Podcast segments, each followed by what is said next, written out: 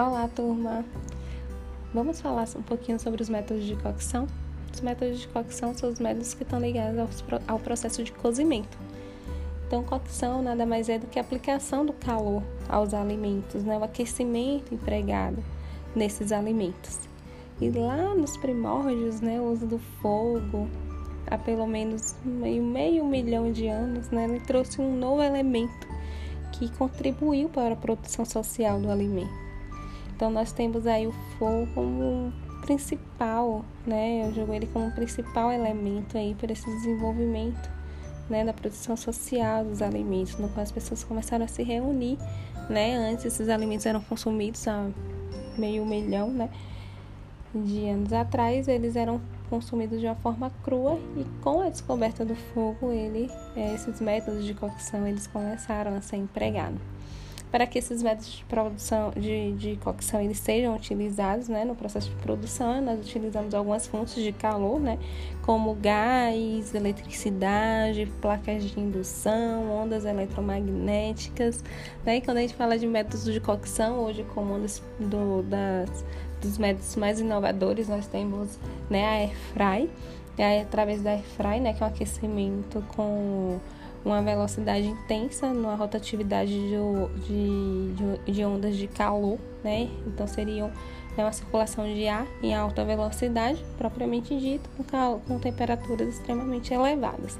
Temos poucos estudos ainda né, publicados dentro dessa, dessa vertente, mas muitos estudos a serem desenvolvidos, né?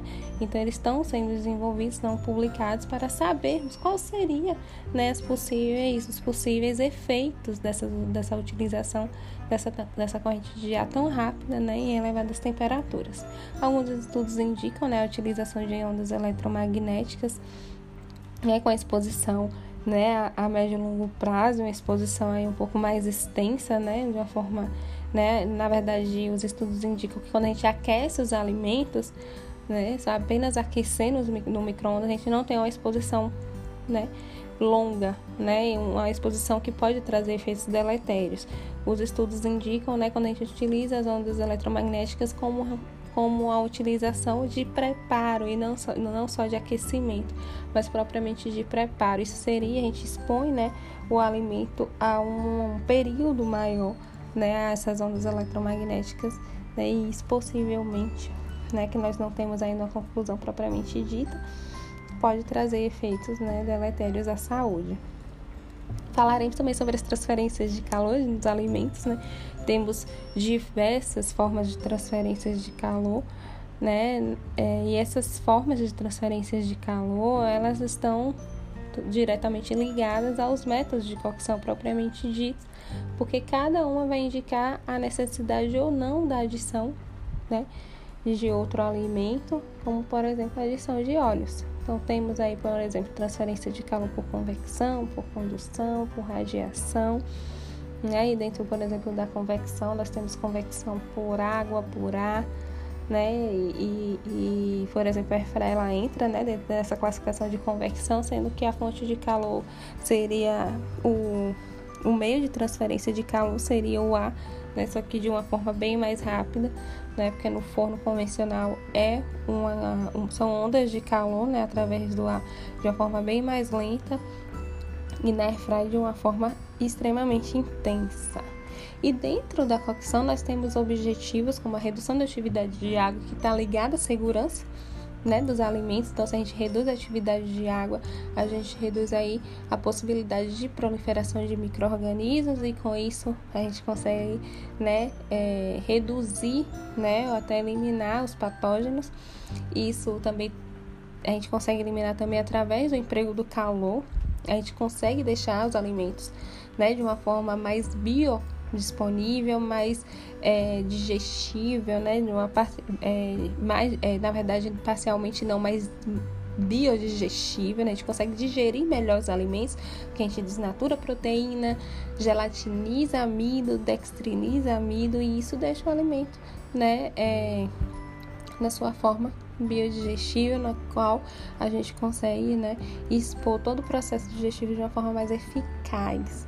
Além disso, a gente desenvolve o quê? Os atributos sensoriais. Nós não podemos pensar só nas, na, nos pontos técnicos, né, é, biológicos, químicos, físicos, mas também nos aspectos sensoriais, né?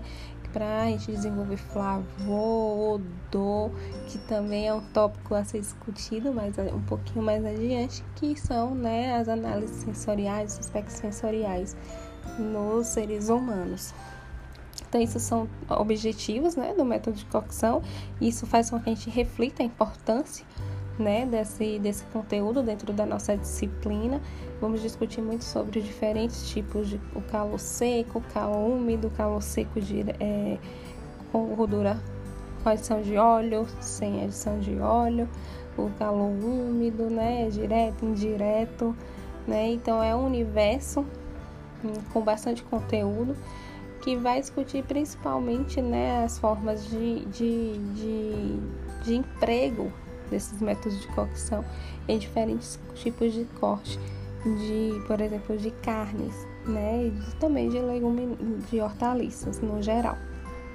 Então, os métodos de cocção, né, é, ele traz essa reflexão quando a gente fala, por exemplo, a fritura por imersão. A fritura por imersão, que é uma técnica, um método de cocção amplamente utilizado né, dentro da, da nossa culinária, por ser um método rápido, prático e econômico, né, principalmente a fritura por imersão.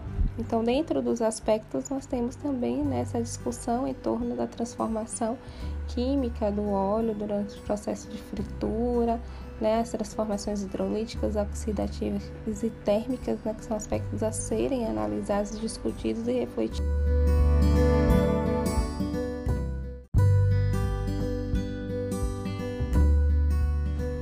É isso, turma. Não deixem de responder nossas questões diagnósticas e até mais!